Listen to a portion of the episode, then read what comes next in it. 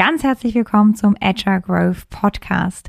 Ich freue mich sehr, hast du wieder eingeschaltet und ich freue mich unglaublich heute ein sehr spannendes Interview mit dir zu teilen. Ich war wieder mal nicht dabei, weil ich in meiner Ausbildung war, aber Kai hat sich mit einem weiteren super spannenden Agilisten unterhalten, nämlich mit Marco Heimeshoff. Marco und Kai kennen sich schon etwas länger. Die haben sich kennengelernt, als sie ungefähr 18 waren und Marco beschäftigt sich mit DDD. Und wie Kai auch ist Marco so als ganz klassischer ITler gestartet, vielleicht auch leicht introvertiert und ist mittlerweile ein Mensch, der sich sehr, sehr gerne mit Systemen, mit Menschlichkeit auseinandersetzt und auch damit auseinandersetzt, wie wir Systeme gut gestalten können und auch unglaublich gute Produkte entwickeln können. Ich habe das Interview danach angehört. Ich fand es super spannend, konnte an der einen oder anderen Stelle mir wirklich Tipps rausnehmen, Dinge, die ich gerne nachlese, ähm, mir rausgeschrieben. Von daher, ich freue mich total, das mit dir zu teilen. Und wenn du dich vielleicht fragst, wann es wieder eine Podcast-Folge nur mit Kai und mir gibt, ganz, ganz, ganz bald gibt es eine, wieder mal eine neue Folge nur mit Kai und mir. Wir haben festgestellt, dass durch Corona, durch Lockdown, äh, unser Kind war zu Hause von November bis Pfingsten. Die hatte, glaube ich, vier Wochen Schule oder drei Wochen Schule in dieser Zeit, sonst war sie zu Hause. Das hat uns einfach unglaublich viel Kraft gekostet und ganz viel Energie gekostet. Und wir haben es schlicht und einfach nicht mehr geschafft, die Podcast-Folgen zu bearbeiten und zu bewerben und genug Liebe reinzustecken, dass die auch so werden, wie wir sie für euch bereitstellen möchten. Aber es ist ja alles, wird ein bisschen besser, auch bei uns wird es ein bisschen besser. Wir haben durchgeatmet, Kraft geschöpft und ich freue mich ganz bald wieder Solo-Folgen mit dir zu teilen, die nicht Interviews sind. Und wir werden aber einen guten Mix machen aus den Interviews und auch diesen Solo-Folgen. Wenn du eher ein visueller Mensch bist, dann würde ich dir empfehlen, dann darfst du das Interview auch super gerne auf YouTube dir angucken. Das ist weiter auf dem YouTube-Kanal. Das heißt, dann hast du auch das Gesicht zu Marco und zu Kai dazu. Ansonsten wünsche ich dir jetzt ganz, ganz viel Spaß hier auf dem Podcast-Kanal, wo du einfach die Audiospur hörst. Und falls du Fragen hast oder Anregungen oder auch Themenwünsche, immer, immer gerne entweder auf unserem Twitter-Kanal, in die LinkedIn-Inbox, was auch immer dir ähm, besser gefällt. Und dann freuen wir uns auch eine Podcast-Folge für dich aufzunehmen. Herzlich willkommen zum Agile Growth Cast. Deine regelmäßige Dosis Wachstum zum Hören. Ehrlich, authentisch, agil. Von und mit den Two Agilists. Und da sind wir wieder. Eine Woche ist rum. Ich hoffe, dir geht es gut und du hast eine gute Woche gehabt. Ja, Jasmin ist gerade nicht da, die ist wieder in ihrer Coaching-Ausbildung und ich weiß nicht, wie das bei dir gerade so aussieht. Ich bin ja Mensch, ich liebe Ordnung, ich liebe Struktur und wenn ich meinen Schreibtisch gerade angucke, dann sieht der nicht danach aus. Das ist vielleicht hier irgendwie gerade auch diese ja, noch Gründeratmosphäre. Wir sind ja noch im ersten Unternehmensjahr. Insofern es stapelt sich manchmal ein bisschen und man äh, arbeitet so damit, jeden einzelnen Geschäftsprozess nochmal für sich irgendwie klar zu kriegen. Und das ist eine wahnsinnig, wahnsinnig spannende Zeit. Und ja, in diesen Zeiten merke ich, ist es auch schön, alte Bekannte zu treffen, Menschen, die schon lange Zeit entlang des Weges da sind und Heute freue ich mich deswegen ganz, ganz besonders, dass ein, ja, ein alter Freund von mir da ist in dem heutigen Interview, denn heute ist Marco Heimeshoff zu Gast. Und Marco ist Trainer, Speaker, Softwareentwickler vom Herzen her und hat, glaube ich, ähnlich wie ich eine ganz intensive Reise gemacht, um herauszufinden, dass es vielleicht gar nicht so um naja, um technische Themen geht, wenn man Software entwickelt, sondern um was ganz anderes. Und deswegen freue ich mich sehr, wenn wir jetzt gemeinsam eintauchen hier in unserem Agile Growth Cast. Ganz herzlich willkommen, Marco. Schön, dass du da bist. Ja, hi, herzlich willkommen. Schön hier zu sein.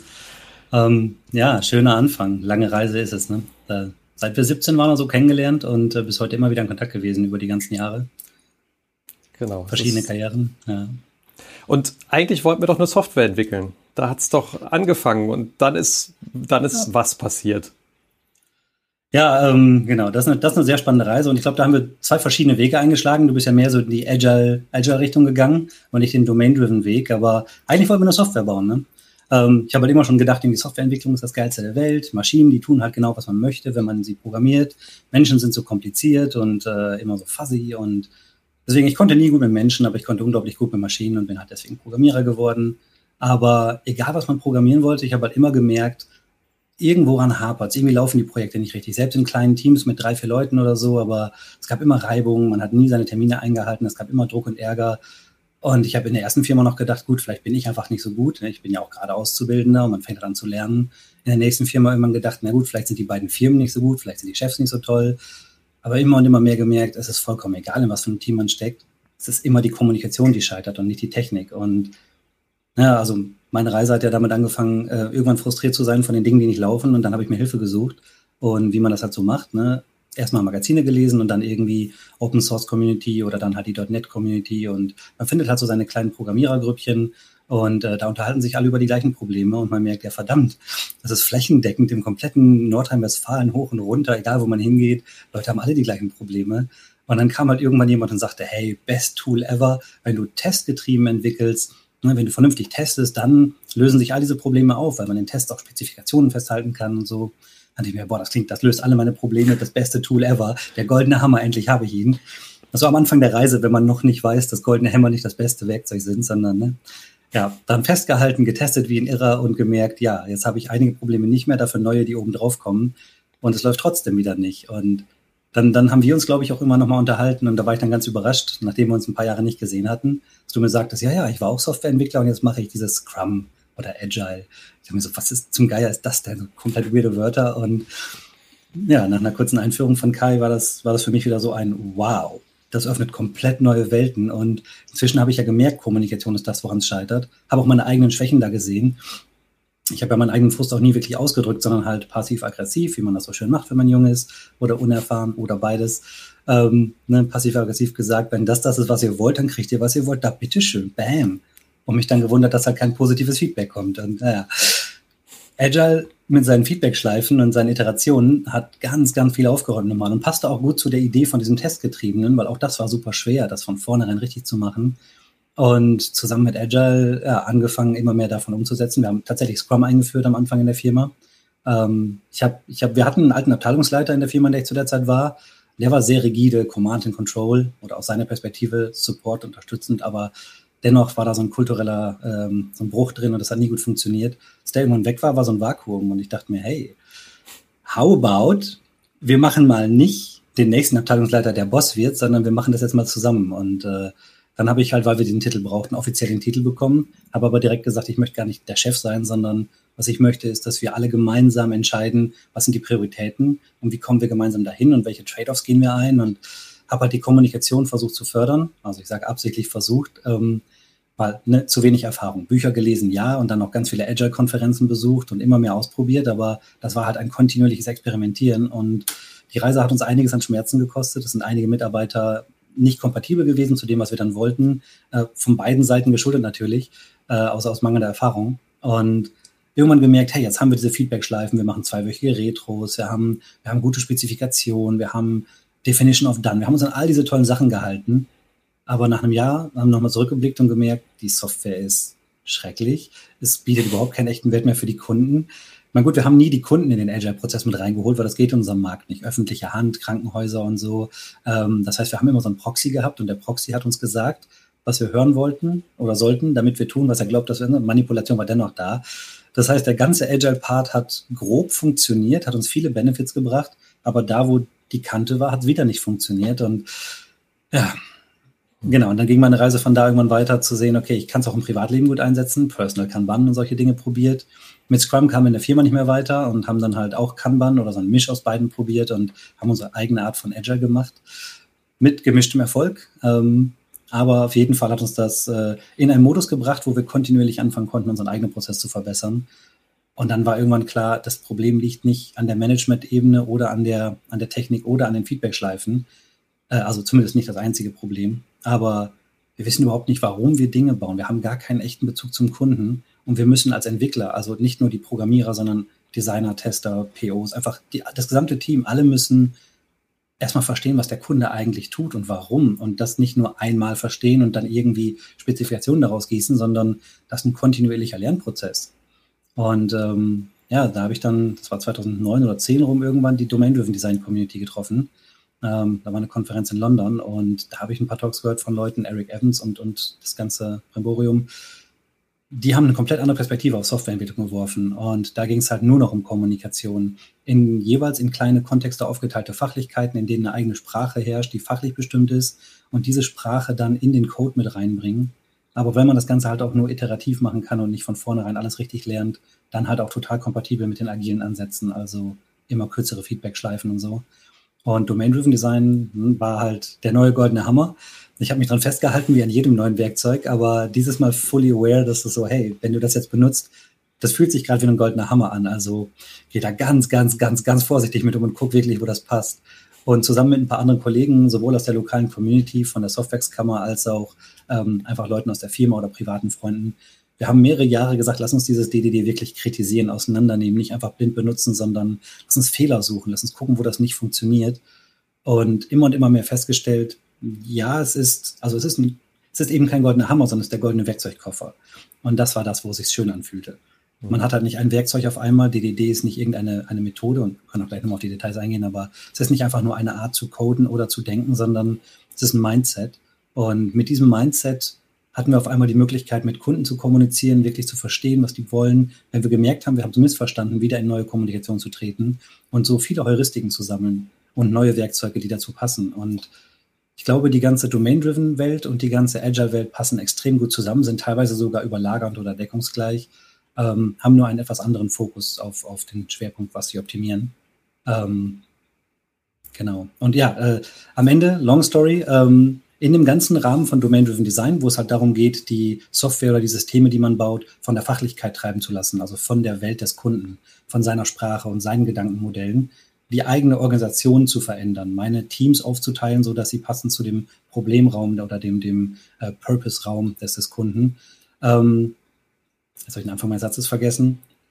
Also genau, die ganze, diese ganze Domain-Driven Denkweise ähm, zieht halt Heuristiken nach sich, mit denen man dann ähm, immer und immer mehr merkt, hey, wir haben zwischen den Kontexten äh, psychologische Beziehungen, psychosoziale oder so, soziotechnische Beziehungen sogar. Das heißt, wir haben halt in dem einen Team die und die Bedürfnisse, im anderen Team andere Bedürfnisse. Zwischen denen auf Kundenseite alleine schon gibt es Bedingungen, Abhängigkeiten, Reibungen. Und wir reflektieren das in den Lösungssystemen, die wir bauen. Und wir können, wir können nicht einfach ein System bauen, ohne die sozialen Aspekte mit reinzunehmen. Und das macht es halt besonders komplex, weil wir sind ein softwareentwickelndes Organ als Firma mit, oder als mehrere Firmen halt. Da kommen halt viele Leute zusammen, die stellen etwas her. Und unser eigenes Mindset, wie wir denken, wie wir kommunizieren und wie wir zueinander stehen und, und, und emotional auch zueinander stehen, determiniert ganz stark, wie die Software aussieht, die wir bauen. Und das Gleiche gilt nochmal auf der Seite des Kunden. So wie die Teams zueinander stehen, abhängig sind und so, das determiniert nochmal ganz stark, wie die Systeme kommunizieren müssen. Das heißt, diese vier verschiedenen Gruppen, wenn man so will, zwei Teams auf der Seite, zwei Teams auf dieser Seite im einfachsten Fall, ähm, haben jeweils eine Kommunikationsbeziehung und das alles determiniert, wie das Gesamtsystem funktioniert. Und am Ende war, also ich will nicht sagen am Ende, die Reise ist ja noch mittendrin, aber momentan ist für mich deutlich klar, eigentlich wollte ich nur Software entwickeln.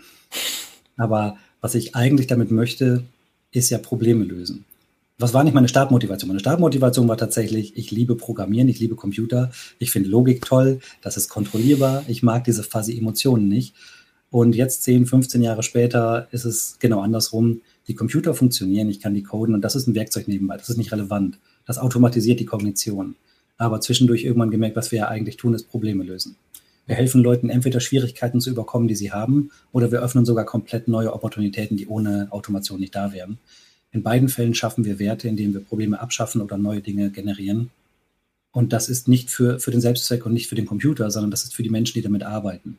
Und die Psychologie, die Psychologie zwischen Teams, die Organisationsformen und die soziotechnischen Beziehungen zu verstehen und zu modellieren und transparent zu gestalten, ist momentan das A und O, um, um wirklich erfolgreich Software zu entwickeln. Weil die Legende vom Kellerprogrammierer, dem man Pizza und Cola reinschiebt und der die ganze Nacht hackt, mit einer Sonnenbrille und Handschuhen auf und das ist halt ein Bild der 90er und kein erfolgreiches Softwareprojekt heutzutage wird von einem einzigen Hacker in der Nacht gecodet. Und wenn ich keins sage, ist natürlich immer fuzzy und Ausreißer, aber ne, ihr wisst, was ich meine, hoffe ich. Oder du weißt, was ich meine. Ähm, also klar gibt es den einzelnen Ausreißer, aber generell, wenn man Software bauen will, ist es ein Team-Effort und es funktioniert nur mit guter Kommunikation und tiefem Vertrauen. Genau, da mache ich mal eine kurze Atempause. Ähm,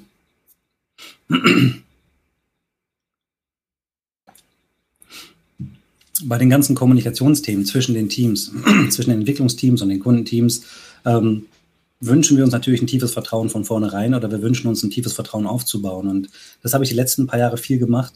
Ich habe viel unter der Annahme gearbeitet, hey, wir haben tiefes Vertrauen auf allen Seiten. Die Menschen denken vielleicht gerade noch ein bisschen anders, haben ihre Bedürfnisse nicht klar kommuniziert oder vielleicht für sich selber nicht klar. Aber eigentlich ist ja ein tiefes Vertrauen da. Oder wenn nicht, ist es angestrebt.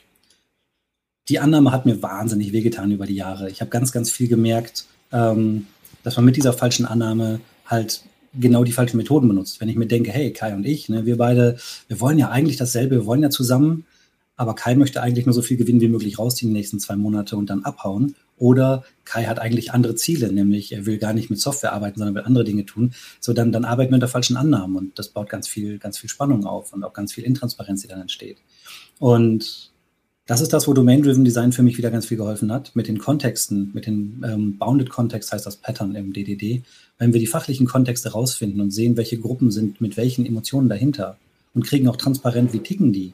Sind das eher konservativ denkende Menschen, für die Zuverlässigkeit wichtig ist, für die die Regeln beinahe wichtiger sind als das Spiel selber? Ähm, die halt die Sachen so lassen wollen, wie sie sind, weil das Wertekostüm ein wertvolles ist, das sie damit schützen? Oder sind es mehr strategisch denkende Menschen, die mehr Gewinn für sich rausziehen wollen oder für ihre Gruppe, die einfach den Markt durchdringen wollen oder die wissenschaftlicher arbeiten wollen? Sind es konsensgetriebene Menschen, für die die emotionale Bedeutung, die emotionale Sicherheit wichtiger ist? Das und noch viele mehr. Also es gibt viele verschiedene Arten von psychologischer Gestaltung da. Und das zu mappen, das abzubilden und Transparenz zu haben, hilft einem, die Gestaltung der Kommunikation zwischen beiden äh, beeinflussen zu können. Weil ein konservatives Team und ein strategisch denkendes Team können gut miteinander arbeiten, wenn man dazwischen einen Facilitator hat, der beides moderieren kann. Und das hat dann sowohl auf deren Organisationsform als auch auf die Technik, die sie bauen, Auswirkungen direkt. Ein strategisches Team und ein, ein konsensgetriebenes Team können auch miteinander arbeiten. Es braucht nur eine andere Art von Führung an der Stelle in der Kommunikation. Genau, und das ist halt, das ist das, wo Domain-Driven Design am Ende für mich so dieses, dieser goldene Werkzeugkasten ist, den ich sehr genieße, ähm, weil es eben kein Werkzeug ist. Es ist nicht ein Tool, es ist nicht eine Methode, sondern es ist so eine Gravity Well. So fühlt sich das für mich als Metapher immer an. Es ist ein Kern, ein offenes Set mit einem Gewicht in der Mitte, das sagt, hey, lass dich von der Fachlichkeit des Kunden treiben, lass dich von seiner sozialen Gestaltung treiben. Und das zieht ganz viele Ideen an, von Komplexitätsforschung in Richtung Kinevin, von Agile und Lean Management, von Modellierung mit Objekten und funktionaler Programmierung Event Sourcing und all dieser Kram. Also da gibt es ganz, ganz viele Ideenwelten, die fallen in diesen Gravity Well und verschiedene Ideen liegen verschieden nah oder weit weg. Aber es ist einfach ein ständig sich verändernder Werkzeugkasten, der, der halt niemals stillsteht und wo es immer darum geht zu gucken, was wollen wir eigentlich tun, wie wollen wir eigentlich helfen und wem wollen wir eigentlich helfen und warum. Mhm. Und dabei wollten wir ja nur Software entwickeln und jetzt habe ich den Eindruck, das ist ja, äh, das hat für dich vielleicht auch so eine katalytische Wirkung gehabt, dass da ganz viele Dinge, die du vorher getan hast, nochmal irgendwie auf einer anderen Struktur oder Tiefe ins, ins Rennen gekommen sind und die gut zueinander schwingen. Und das ist ja auch manchmal so die Frage, wieso ist eigentlich Agilität so erfolgreich geworden? Weil eigentlich ist das ja nur so ein Memeplex aus verschiedenen äh, ja, Patterns, wie man gut Produkte bauen kann und Haltungen, die dazu irgendwie helfen. Und wir haben auch noch geglaubt bei den Extreme-Programmern, irgendwie mit ihrem Customer on Site, fühlte ich mich gerade ganz oft dran erinnert, als du sagtest, ne, wir müssen irgendwie da diesen Dialog zwischen Entwickler und denen, die das System dann nachher brauchen, irgendwie herstellen. Also eigentlich wollten wir doch nur den Kunden an der Tischkante haben. Und äh, der prägt dann ganz, ganz stark, was wir bauen und wie wir es bauen. Und insofern mhm. ist vielleicht so das, was die alten Extreme-Programmer da damals schon irgendwie im Kopf hatten, das, was du jetzt so beschrieben hast, zumindest habe ich das wahrgenommen, mit mehr Differenzierung und mit mehr Mustern und äh, der eine oder andere kennt vielleicht auch diesen äh, Scrum Pattern Language of Program, die diese Konferenz, die seit elf Jahren trifft und so ein bisschen die Metastrukturen hinter Scrum immer in so einem Musterkatalog aufschreibt, wo man sich dann bedienen kann, wenn du merkst, ich habe folgendes Problem X und ich könnte mal ausprobieren Muster Y. Und da habe ich aber auch ganz viel rausgehört bei dir, dass das eine ganz persönliche Reise war. Und ich glaube, da haben wir uns auch, können wir uns sehr gut begegnen. Im Sinne von, ich fand damals auch diese Einfachheit, in Anführungsstrichen, der Computer sehr angenehm weil die mich einfach nicht dazu genötigt haben zu fühlen im Kontakt mit Menschen. Wir sind ja irgendwie Resonanzwesen und das alles so zu verarbeiten, was dann da kommt, das war immer schön gemütlich, mich in den Rechner zu verkrümeln und diesen alten Oldschool-Pizza-Coder ja. zu machen. Irgendwie äh, nachmittags noch irgendwie Hackers geguckt und dann irgendwie auf dem Elite-Coding, was die da irgendwie durchgezogen haben mit ihrer Büchse Jolt Cola gedacht, so ja, okay, das ist, das ist das Leben. Ja. Und danach ist irgendwas passiert, was viel mit der Komplexität der Welt zu tun hatte und was, glaube ich, einen ganz spannenden inneren Prozess auch benötigt hat. Was hat der Marco, was hat der Marco, was hast du gemacht, um diese Strecke zu gehen? Was war an, an innerer Arbeit notwendig, um jetzt da zu sein, wo du gerade stehst, um solche Räume vielleicht auch als Facilitator halten zu können? Ja, das ist tatsächlich total schwer. Ich kann dir, ich kann dir meine eigene Vermutung geben, aber ich habe tatsächlich keine Ahnung wirklich. Ähm, also ich habe nichts aktiv gestaltet dahingehend. es ist nicht so, dass ich meine Reise irgendwie in die Hand genommen habe und gesagt habe, ich möchte mehr Wirksamkeit oder ich möchte mehr die Fähigkeit haben, meinen Raum aufzuspannen. Das kam erst ganz, ganz, ganz spät, also vor drei, vier Jahren oder so angefangen, aktiv meine Facilitating-Fähigkeiten äh, proaktiv zu trainieren und, und zu gucken, dass ich mehr Wahrnehmung über psychologische Zustände und sowas irgendwie trainieren kann. Ähm, aber das ist schon quasi nachdem ich als Berater unterwegs war und, und das Ganze schon längst effektiv war. Ähm, aber was für mich, was für mich der Trigger war, das ist, glaube ich, da jeder seine individuelle Reise. Ähm, für mich war der Trigger die, die externen Impulse anderer Menschen, zu denen ich aufgeschaut habe. Ich habe halt, ich habe halt mit 17 gedacht, ich kann programmieren, ich bin fertig. Ich habe, ich habe Webseiten gebaut, ich habe Tools gebaut, ich habe konnte Spiele bauen. So, es gibt nicht mehr viel, was ich nicht coden könnte. Klar, man kann neue Sprachen lernen, aber ich meine, peng, am Ende ist alles das Gleiche, oder? Und dann in der Ausbildung nach drei Wochen gemerkt, oh shit, ich kann wirklich nichts. Die haben über Sachen geredet, die habe ich noch nie gehört. Was zum Geier ist objektorientierte Programmierung? wofür braucht man sowas? Das geht doch auch alles mit Prozeduren und mit Datenbanken.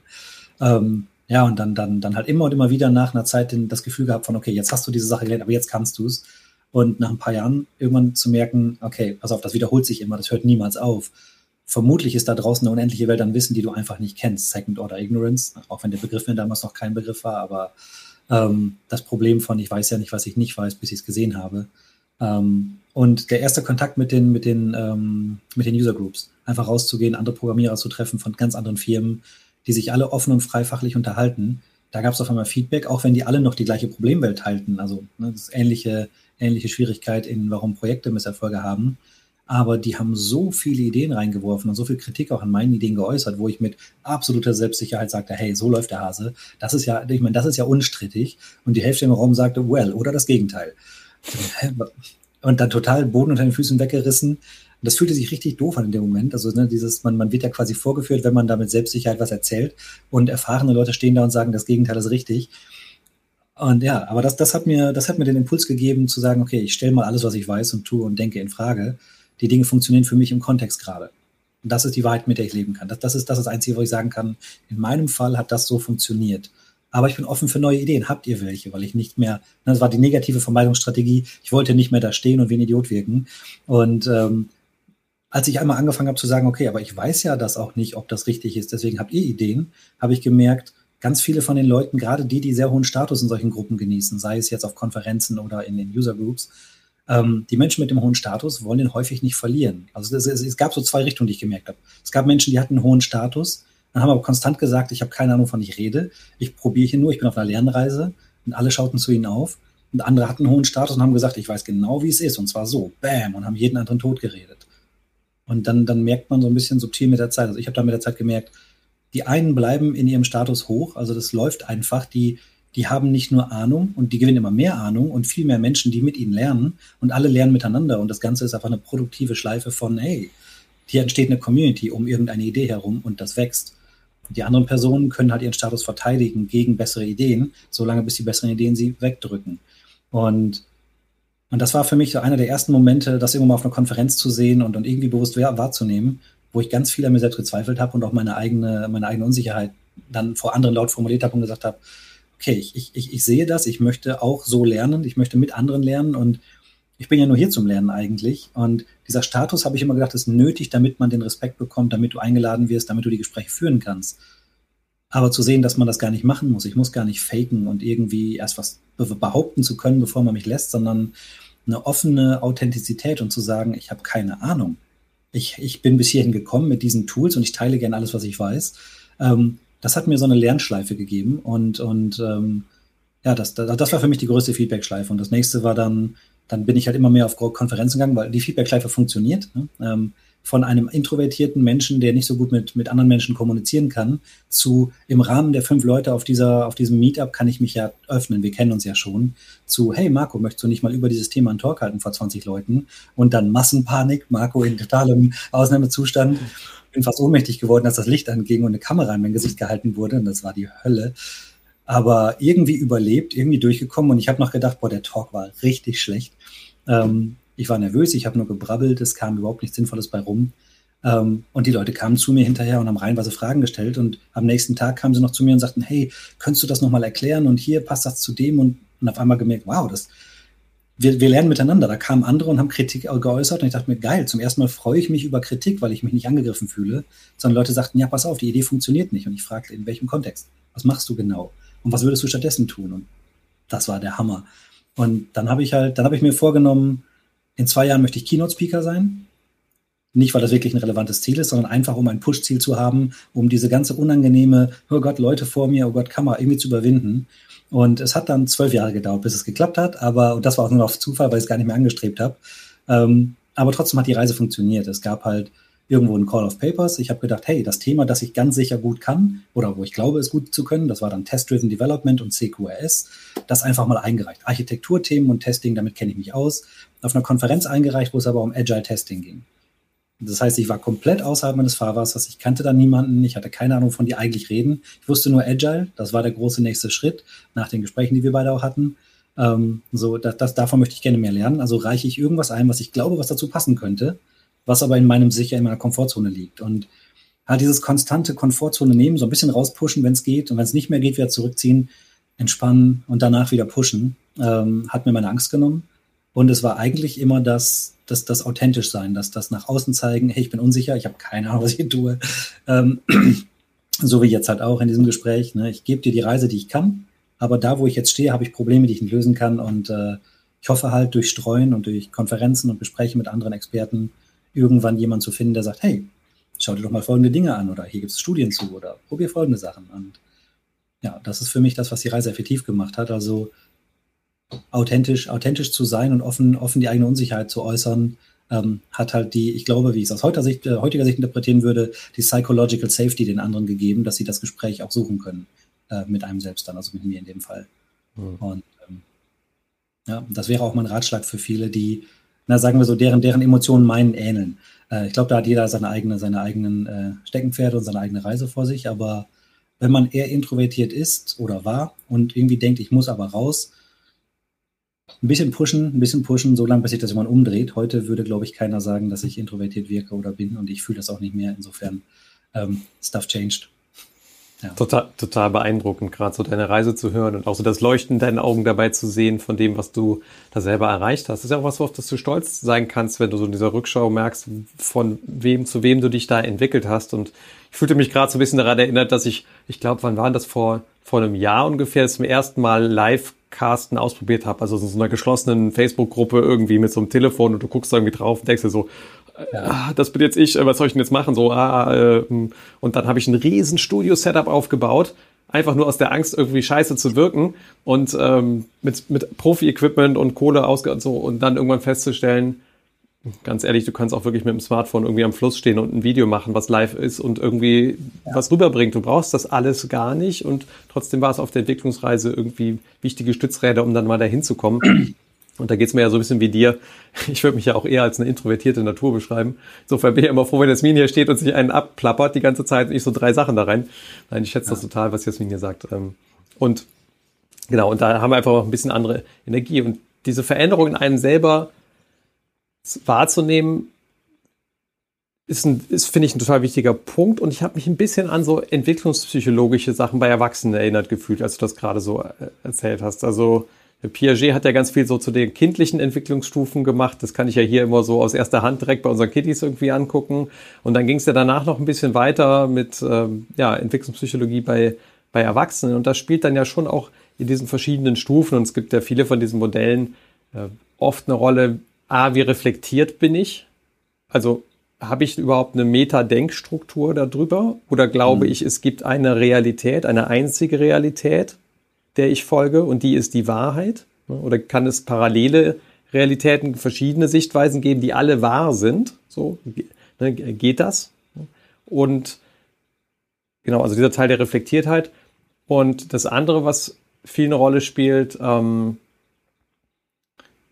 ist so, ja, ich denke schon, diese Realitätskonstruktion, die ich gerade so beschrieben habe, also Multiperspektivität vielleicht als ein Konzept. Also, dass man so, ja. jeder sieht nur einen Teil vom Elefanten. Also der eine steht davor und sieht halt den Rüssel, der andere sieht irgendwie das Bein und alle haben das Gefühl, sie wissen jetzt, was das ist, aber es ist eigentlich ja, ist es ja gesamtheitlich erst betrachtbar als ein Elefant, der da irgendwie drin steckt. Oder wie Jasmin letzter Zeit öfter mal sagt, ähm, ihr habt alle recht, aber nur teilweise. Oder ja. wir haben alle recht, aber nur teilweise. Und das ist schon auch ein ganz guter kognitiver Load auf die CPU, wenn man da vielleicht auch nicht so gewöhnt ist. Und da treffen wir uns vielleicht auch wieder, weil ich den Eindruck habe, dass in Agile durch diese Inspect- und Adapt-Schleifen wir in die Kultur von Unternehmen ganz stark reinbringen, dass Menschen anfangen, eine Meta-Denkstruktur zu entwickeln über das, was sie täglich tun und wenn du dann noch Pech hast, färbt das richtig auf dein Privatleben ab, so wie bei uns. Und du fängst auch in deinem Privatleben an, sowas wie Paarretrospektiven zu tun oder äh, einfach zu journalen oder wie auch immer, eine Metastruktur aufzubauen, die dir ja. dann eben ermöglicht, auch Räume aufzubauen und zu halten, wie du sie eben beschrieben hast. Ja, ich finde das allerdings ähm, überhaupt nicht gefährlich, weil du sagst, wenn man Pech hat, also ne, wahrscheinlich nur geflügeltes Wort. Ähm, für mich war die Erkenntnis irgendwann, die ganzen Managementmethoden, also das ganze Agile und auch die Modellierungstechniken aus dem Domain-Driven Design ähm, in Firmen zu benutzen und dann im Privatleben aber zu sehen, dass ganz viele Dinge irgendwie scheitern und nicht funktionieren, da wo man nicht alleine irgendwas macht.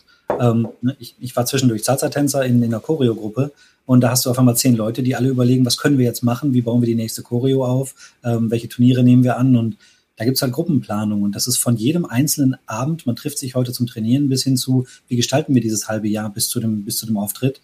Ähm, das ist ein Projekt. Also ich meine, es sind einfach Menschen, auch wenn es nur Freizeit ist, aber es sind Menschen, die gemeinsam was machen wollen. Ähm, ja, meine Frau und ich sind irgendwann dazu übergegangen, also bevor wir verheiratet waren, haben wir unsere Hochzeit mit Eventstorming geplant. Wir haben gesagt, es gibt diese Modellierungsmethode, wo es darum geht, Prozesse, die zeitlich ablaufen, nach den bedeutenden Ereignissen zu filtern, zu, zu, zu brainstormen, gemeinsam mit allen Stakeholdern, okay, was steht alles an und was passiert, wenn die Dinge nicht geschehen, um halt auch die ganzen Fallstricke mit, was kann schiefgehen, was tun wir dann, wie kompensieren wir, im Vorfeld zu entdecken. Also nicht zu designen, es geht da nicht um Big Design Front, sondern einfach ein Explorationsprozess mit, haben wir alle, sind wir alle synchron, haben wir unsere mentalen Modelle synchronisiert, ähm, haben wir eine Idee, was schiefgehen kann, was gut gehen kann und was unsere Ziele sind. Und Event Storming ist halt eine super entspannte, einfache und billige Art, das mal eben an die Wand zu schmeißen. Also saßen wir da abends irgendwie mit Sticky Notes im Wohnzimmer und haben gedacht, lass uns mal die Hochzeit stormen. Also was funktioniert total gut. Ähm, Agile oder also eine Kanban oder Scrum oder so zu benutzen, je nachdem, was für ein Problem man gerade hat, ob es der Flow ist, ob der irgendwo stecken bleibt oder ob man halt Kommunikationsschwierigkeiten hat, die man lösen möchte, ob da Statusprobleme sind. Benutzt die Methoden aus der Geschäftswelt, weil Geschäftswelt und Privatwelt sind nur unterschiedlich, weil es einmal um Geld geht, einmal nicht. Ähm, das ist der einzige Unterschied eigentlich. Es ist halt eine Rechtsform, die sich unterscheidet, aber es sind Menschen, die was machen wollen miteinander. Und dafür sind ja die ganzen Erkenntnisse da. Da haben sich, also da haben sich jetzt echt die zwei richtigen Nerds hier getroffen, würde ich fast sagen, ähm, weil, weiß nicht, vielleicht hast du die Podcast-Folge von uns gesehen, Product Ownerin im Brautkleid, ähm, mhm. Scrum Master mit Anzug und Krawatte. Wir haben ja auch einen Elevator-Pitch für unsere Hochzeit als Vision irgendwie hingelegt und dann mit einem cross-funktionalen Entwicklungsteam aus Groomsmen und, und ähm, Bridemaids dann entsprechend in einem Kanban-Board am Morgen der Hochzeit irgendwie. sehr schön. Hört euch den Podcast an. Ist, also ich bin da voll bei dir, Marco. Das Zeug, das ja. färbt sowas von ab und es macht auch einfach Sinn, wenn man dann diese Dinge kennengelernt hat, ähm, die dann entsprechend irgendwo aus dem Kontext zu nehmen und in einen anderen Kontext neu auszuprobieren. Und diese Differenzierung zwischen privat und geschäftlich, ich habe die nie als sonderlich hilfreich empfunden. Ich habe das Gefühl, diese Rollen und Masken spalten was ab spalten auch ganz viel in unserer Geschäftswelt zum Beispiel den Zugang zu Emotionen ab.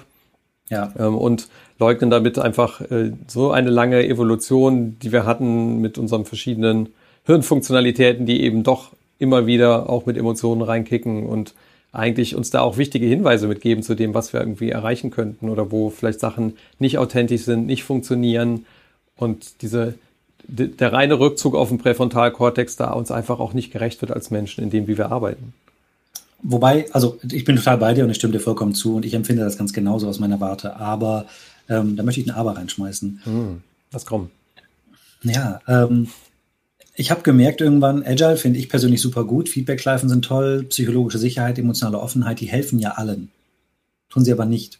Ähm, Erfahrung, also ich habe die Erfahrung gemacht, dass es Menschen gibt, die haben ein, ähm, und ich sage jetzt konservativ nicht abwertend, sondern einfach nur beschreibend, ein konservatives Mindset. Ähm, die haben Wertekostüm, dem sie ihre eigenen Werte unterstellen. Also wo das Individuum nicht mehr so wichtig ist wie das Ziel der Gruppe. Ähm, und da gibt es ja zwei verschiedene Arten. Es gibt die konsensgetriebenen, also die, die, das grüne Denken, das egalitäre Denken, wo wir gemeinsam nach vorne müssen und wir haben nur einen begrenzten Planeten und, und dieses Gedankengut. Gleiches Recht für alle und Co. Ähm, es gibt aber auch den Konsens im Sinne von wir, die Nation oder wir, das Christentum oder wir, die, welche Gruppe auch immer gerade sich unter eine Flagge setzt und ein Wertekostüm hat, das nicht diskutiert werden darf, weil das steht. Ähm, und beides sind gute Konstrukte, die in einer gewissen Situation funktionieren ähm, das, das, das Wertekostüm eines patriotischen oder eines äh, religiös getriebenen Mindsets oder in einer Firma wäre das dann halt ein äh, wir, die Firma und das ist unsere Kultur, du kommst in unsere Familie. Das gibt dieses Zusammengehörigkeitsgefühl von wir sind die Gruppe und wir halten zusammen gegen den Rest der Welt da draußen, aber we, perse we persevere. Und ähm, dann sind die individuellen Bedürfnisse nicht relevant und auch für die Teilnehmer irgendwann nicht mehr relevant. Wenn ich mich als Teil einer Familie akzeptiert fühle, ich habe meinen Status, ich habe meine Rolle, ich weiß, welches Rädchen ich bin in der Maschine, ähm, auch wenn das Rädchen springen kann und viele verschiedene Aufgaben übernehmen kann. Also es muss ja nicht langweilig sein. Aber das ist ein Wert in sich und das ist, das ist etwas, was ich nicht genieße, aber was ganz viele Menschen genießen. Ähm, und einfach anzunehmen, na gut, ein knappes Drittel der Gesellschaft, Pi mal Daumen, meine eigene Einschätzung gerade nur, aber ähm, denken und fühlen so. Und man hat Teams oder ganze Firmen, die so sind. Diese Menschen, wenn du da mit emotionaler Offenheit kommst und sagst, hey, lass uns doch mal eine Retro machen und offen über Kritik reden, lass uns mal gucken, was man besser machen könnte das ist nicht einfach nur ein konstruktives, hey, ich, ich möchte konstruktiv Kritik äußern, damit du deinen Prozess überdenken und annehmen kannst, sondern das ist für die destruktiv. Man greift damit Identität an. Das Mindset von wir sind so, das ist richtig, so zu sein und so ist es gut. Und das wollen wir erhalten. Jeder Einzelne sagt, aber könnte man nicht auch irgendein Detail besser machen? Jedes Detail, das falsch ist an dem Gesamtsystem, stellt ja das Gesamtsystem in Frage. Zugegeben, jetzt ist eine etwas versimplifizierte Darstellung und ne, Menschen sind komplexer, aber, aber so das als Grundströmung existiert einfach. Ähm, das gleiche gilt bei den strategisch denkenden Menschen, die halt gerne nach vorne preschen möchten, die halt sagen, ne, wir, wir als Firma oder wir als Team, wir werden, wir machen mehr Revenue dieses Jahr, wir steigern uns, ähm, wir, wir, wir sorgen dafür, dass wir die anderen hinter uns lassen können. Wenn man da ankommt mit, hey, aber wir haben nur einen begrenzten Ressourcenpool, die Emotionen aller sind gleichwertig, ähm, dann stößt man da ganz doll gegen Wände, weil die sagen, ja, moralisch sind wir bei dir, aber who cares? Wenn wir das machen, kriegen wir mehr.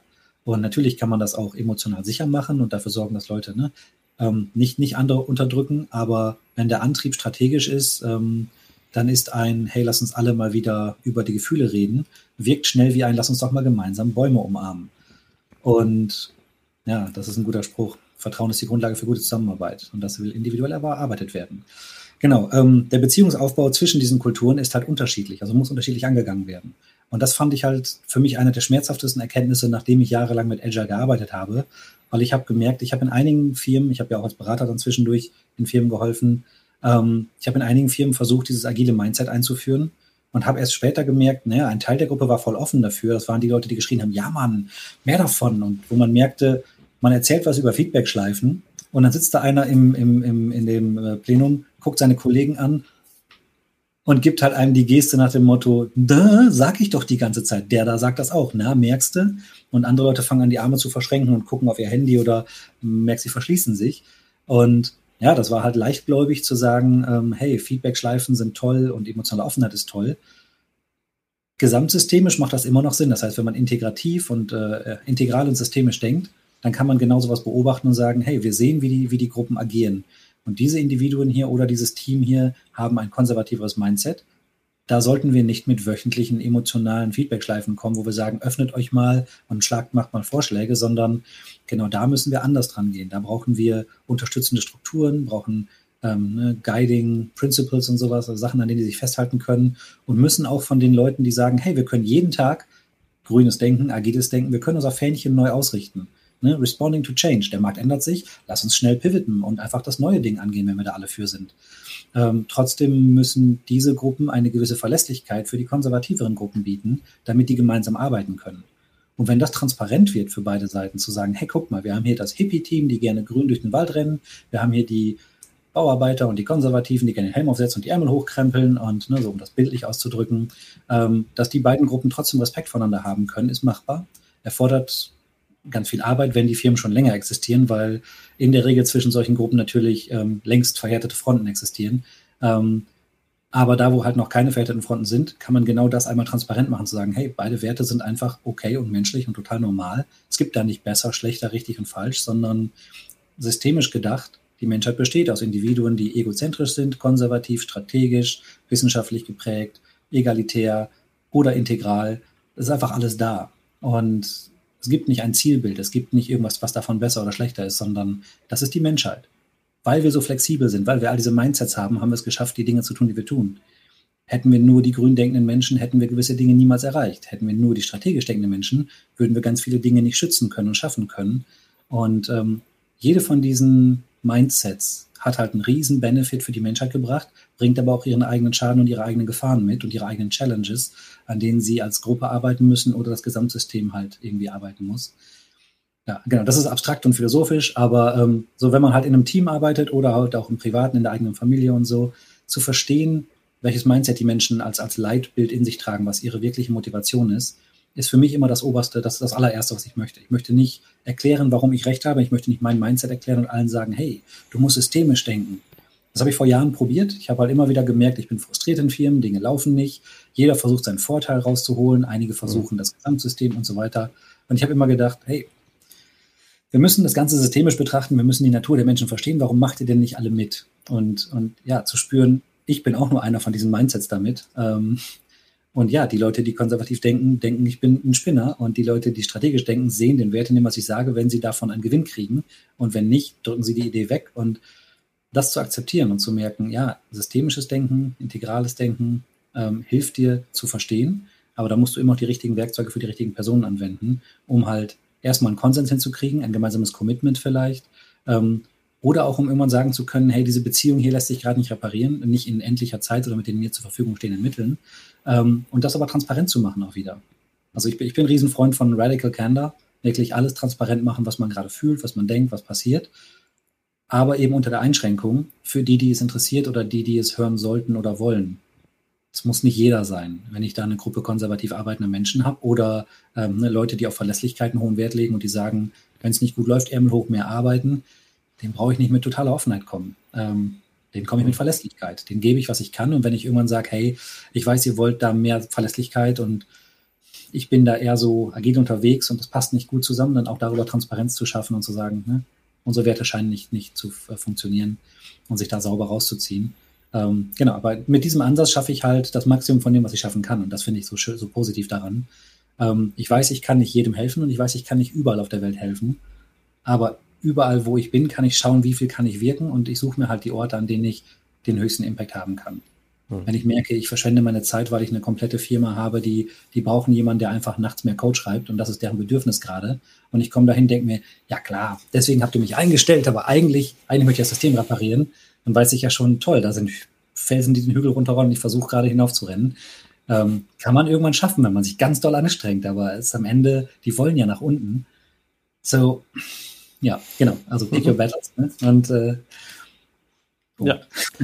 ich merke auch die Schwielen in deinen Händen davon, von den Jahren, wo du die Steine da hochgerollt hast. Mhm. Die äh, und das macht für mich ja auch einen guten Coach aus. Hier, wenn du gerade zuschaust, vielleicht bist du ja selber Agile Coach oder Scrum Master oder machst eine ähnliche Arbeit. Viel geht es ja darum, A, die Wirkungsfelder auszuwählen, die Mandate für sich zu klären, die dann entsprechend da sind und auch zu checken, wer möchte denn überhaupt mit mir ein Mandat haben? Und das hast du ja auch schon gerade so gesagt. Also einfach die Klarheit darüber, mein Gegenüber ähm, muss mir überhaupt erstmal den Auftrag geben, da was zu tun. Und zum Beispiel, ich habe jetzt gerade in einem Mandat äh, gefühlte drei Wochen damit verbracht, von dem Team den Buy-in dafür zu bekommen, da Scrum Mastern zu dürfen. Einfach weil ich es unglaublich wichtig finde, dass Prozesse halt äh, besessen werden und nicht ausgeliehen, würde Craig Lahman, ja. glaube ich, sagen. Ne? Ähm, owned, not rented. Und weil ich das finde, das ist das erste Signal von einer Führung, die anders funktioniert, das entsprechend so handzuhaben. Und natürlich ist das irgendwie anders, als wenn man da reingeht und sagt so, bam, hier bin ich und ich sage jetzt hier irgendwie, jetzt machen wir das und das und das.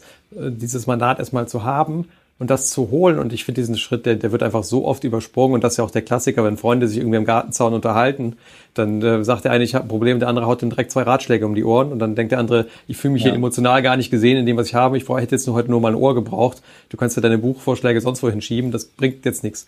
Ja, sondern, äh, und da gehen wir ganz oft aus dem Kontakt raus, wenn wir dann nicht dieses Mandat entsprechend haben. Insofern kann ich das nur ähm, doppelt zurückgeben, was du da gesagt hast. Diese Stelle, die man für sich immer wieder finden darf, wo man eben wirksam ist und wo man auch, und das finde ich ist auch noch ein Teil, wo man auch neue Beziehungserfahrungen mitgeben kann. Und du hast eben so ein bisschen das Beispiel gebracht von der Firma, wo das vielleicht irgendwie total gar nicht funktioniert, irgendwas mit emotionaler Offenheit oder einem psychologischen Raum von Sicherheit ja. aufzubauen.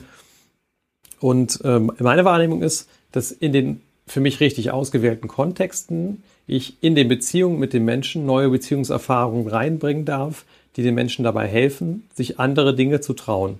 Und das ist ja vielleicht auch was, du hast ja von deiner langen Reise der Veränderung gesprochen. Du hast gesagt, da waren auch immer wieder Mentoren irgendwie da oder Leute, zu denen du hochgeguckt hast. Mhm. Und ich wage mal die Hypothese, dass in dieser Beziehung zu diesen Menschen vielleicht etwas für dich drin war, auf dem du ein bisschen Trittbrett gefahren bist, oder? Die ganze Zeit, also konstant. Es gab immer irgendjemanden, ähm, zu dem ich nicht nur aufgeschaut habe, sondern wo man sich, also äh, um das konkreter zu machen, ne? es, es, gab jemanden, der hat ähm, Test-Driven eben für mich erklärt. Das war jemand aus der lokalen Community und der hat das einfach in so einem Talk nebenbei gemacht. Ich habe mich an die Person rangeklammert. Ich habe gesagt, hey, cool, können wir dann heute drüber reden und ne, dann, dann auch so Tipps abgeholt und einfach versucht, eine individuelle Beziehung aufzubauen, um möglichst schnell möglichst viele Informationen abzugrasen. Das waren so die ersten Strohhalme, an die ich mich geklammert habe. Mit steigendem Bekanntheitsgrad und steigendem eigenem Reifegrad auch und, und mehr Kontrolle über das eigene Lernen ähm, breitet sich das Ganze aus und du bist auf einer Konferenz und du baust halt einfach lockere Freundschaft mit den Menschen aus. Äh, und aus jeder privat-professionellen Beziehung, das sind halt privat-professionell gemischte Beziehungen, wird halt einfach etwas, wo beide Seiten voneinander profitieren können und lernen können und wo man sich gegenseitig ne, Hilfestellungen gibt, aber auch sowas wie Aufträge, Kundenkontakt und sowas zufördert, ähm, bis hin zu Dingen wie jetzt. Ne? Du, du hast einen Podcast, ich bin bei deinem Podcast, wir beide haben was davon ähm, und hoffentlich die Community eben auch, wenn sie dem Gespräch zuhört. Das ist so Trittbrettfahren von vorne bis hinten. Ich würde das nicht so negativ ausdrücken, weil Trittbrettfahren hat für mich so ein bisschen diesen negativen Beigeschmack von, man holt sich da was ab, ohne was dafür zu geben oder so. Aber ich sehe das mehr so, als Community sind wir einfach ein lernendes Organ oder ein lernender Organismus. Und, und das schlauste Wesen auf diesem Planeten ist halt eine lernende Community. Kein Individuum kann alles wissen. Jeder hat halt seine kleine Bubble und das ist ja das, wo auch die meisten ihren, ihr Imposter-Syndrom herhaben. Ich sehe, wie all die da draußen all diese krassen Dinge können und ich weiß so wenig. Aber jeder weiß wenig. Einige sind halt speziell auf einem Gebiet irgendwie ganz toll und so und einige haben ein bisschen breiteres Wissen, dafür nichts besonders Spezielles ausgebildet, aber jeder weiß im Vergleich zur Gesamtheit ganz, ganz wenig. Und ähm, ich meine, das, das klingt immer so doof, wenn man halt schon irgendwie einen Namen hat oder so und man sagt dann, ja, aber so ist doch jeder. Und, aber der Punkt ist, jeder ist so. Ich gehe nicht irgendwie durch den Tag und denke mir, ich bin voll der DDD-Profi, sondern ich denke, alle anderen wissen so unglaublich viel. Und ich habe immer das Gefühl, wenn ich nicht das nächste Buch schnell lese, verpasse ich den Anschluss. Das ist ein Gefühl, was da ist, aber ich weiß kognitiv, dass das halt Blödsinn ist. Und deswegen ist halt ein konstantes Austausch mit der Community das, was ich am wertvollsten finde. Ähm, und was halt auch hilft, dieses Gefühl im Zaum zu halten von ähm, eigener Unzulänglichkeit in diesen professionellen Feldern oder so. Was für mich ganz, ganz wertvoll war, war zu sagen, naja, weil ich das weiß über mich, weil ich das über mich erkannt habe, ähm, das einfach steuernd in die Hand zu nehmen, eine Community zu starten. Ich habe eine eigene Konferenz gegründet 2017, die Kandinsky in Berlin. Da haben wir halt Domain-Driven Design gemacht, also ne, über dieses Thema geredet, wie man halt Business-Software baut. Und da geht es sowohl um Agilität als auch Komplexität, als auch Softwarebau im Allgemeinen. Äh, alles, was halt zu diesem Thema und in diese Gravity Well gehört. Ähm, und das ist eine, eine Community-Konferenz, wo halt Leute aus ganz Deutschland oder ganz Europa am Ende kommen und über das Thema reden. Und gleichzeitig habe ich auch 2019 dann die Virtual DDD Community mitgegründet auf virtualddd.com. Sponsor. Ähm, aber genau, das ist einfach das, das gleiche nur weltweit. Das heißt, da treffen sich alle paar Wochen Leute. Gestern Abend gab es ein Thema über Wadley Mapping. Miroboard aufgemacht, 20 Leute machen live mit, alle schmeißen ihr Wissen rein und irgendwer bringt eine neue Methode rein und alle lernen darüber. Da fühlt sich eben, also das, das, das mitigiert tatsächlich das Gefühl von, wir sind alle so klein und die da draußen wissen so viel. Ähm, das macht das Trittpad-Fahren zu etwas äh, ja, kultiviertem, weil alle, alle gemeinsam auf diesem Brett gemeinsam fahren. Und das finde ich ein sehr viel schöneres Bild zu sagen, wir sind nun mal eine lernende Community und jeder hat immer so seinen Mentor, die eine Figur, wo er temporär mehr von hat oder weniger von hat, aber ich meine, Das ist halt wie im Leben. Man hat halt Freunde, die begleiten eine Weile, begleiten eine Weile enger oder eben nicht und die Dinge wechseln sich.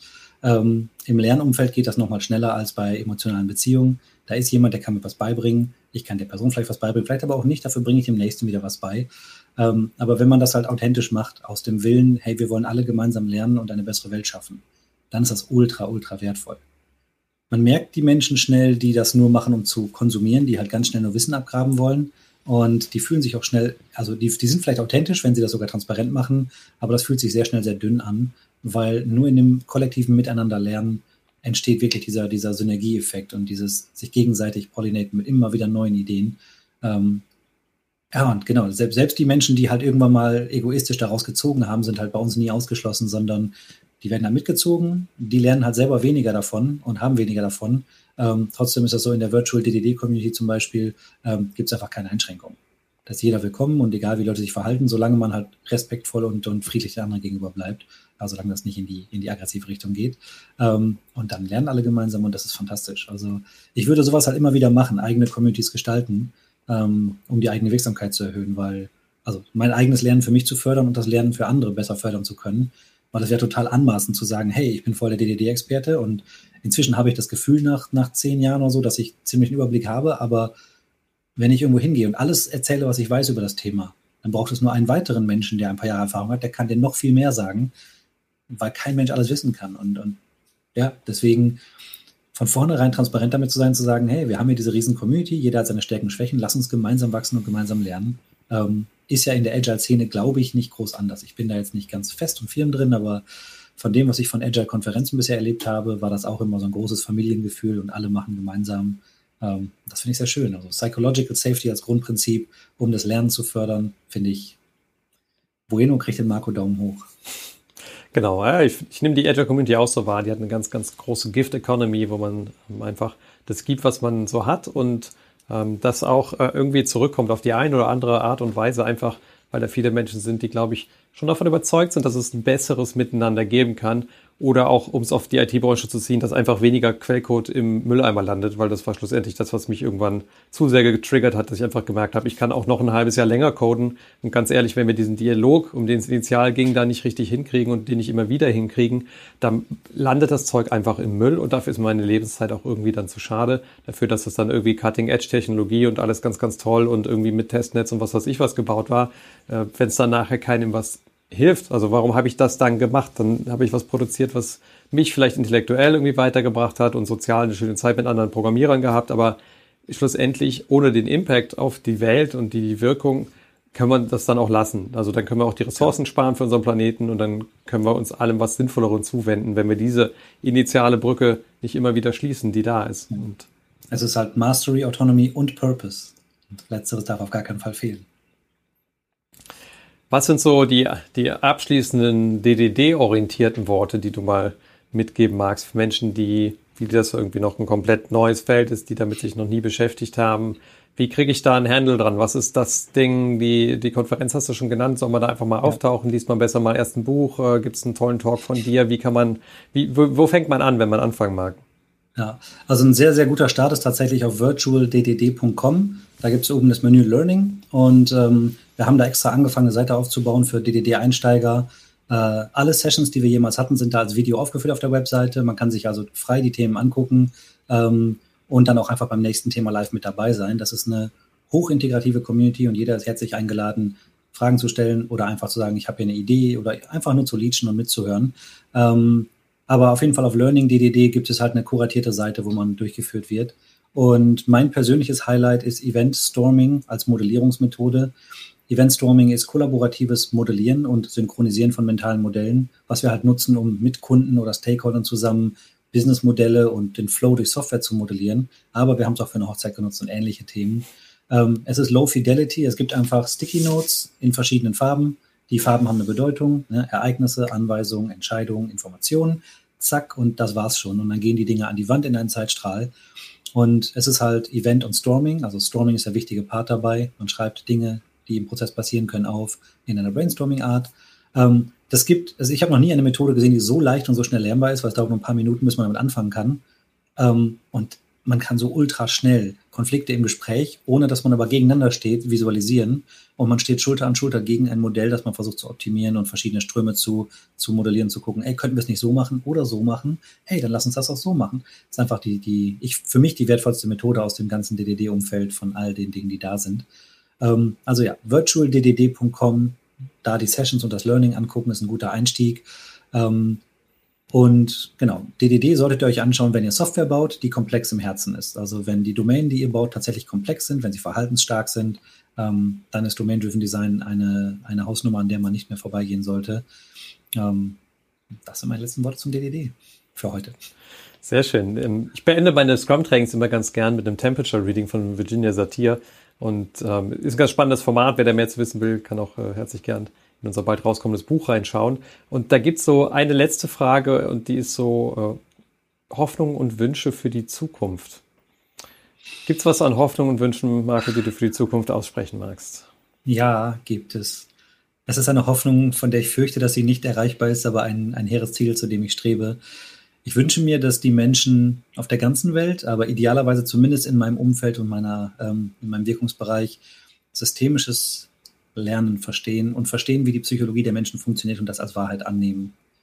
Ich bin extrem davon belastet zu sehen, wie sehr immer alle glauben, dass ihre Denkweise die richtige ist. Selbst die Agilisten und selbst die domänengetriebenen Menschen sitzen häufig in ihrer Bubble und sind frustriert, dass der Rest der Welt nicht so denkt wie sie und verstehen nicht, dass es Gründe gibt, warum das nicht sein kann und das integrale Systemische zu verstehen und anzunehmen und mit dem System, das da ist, zu arbeiten, anstatt zu versuchen, das System in seinen Grundfesten anders haben zu wollen.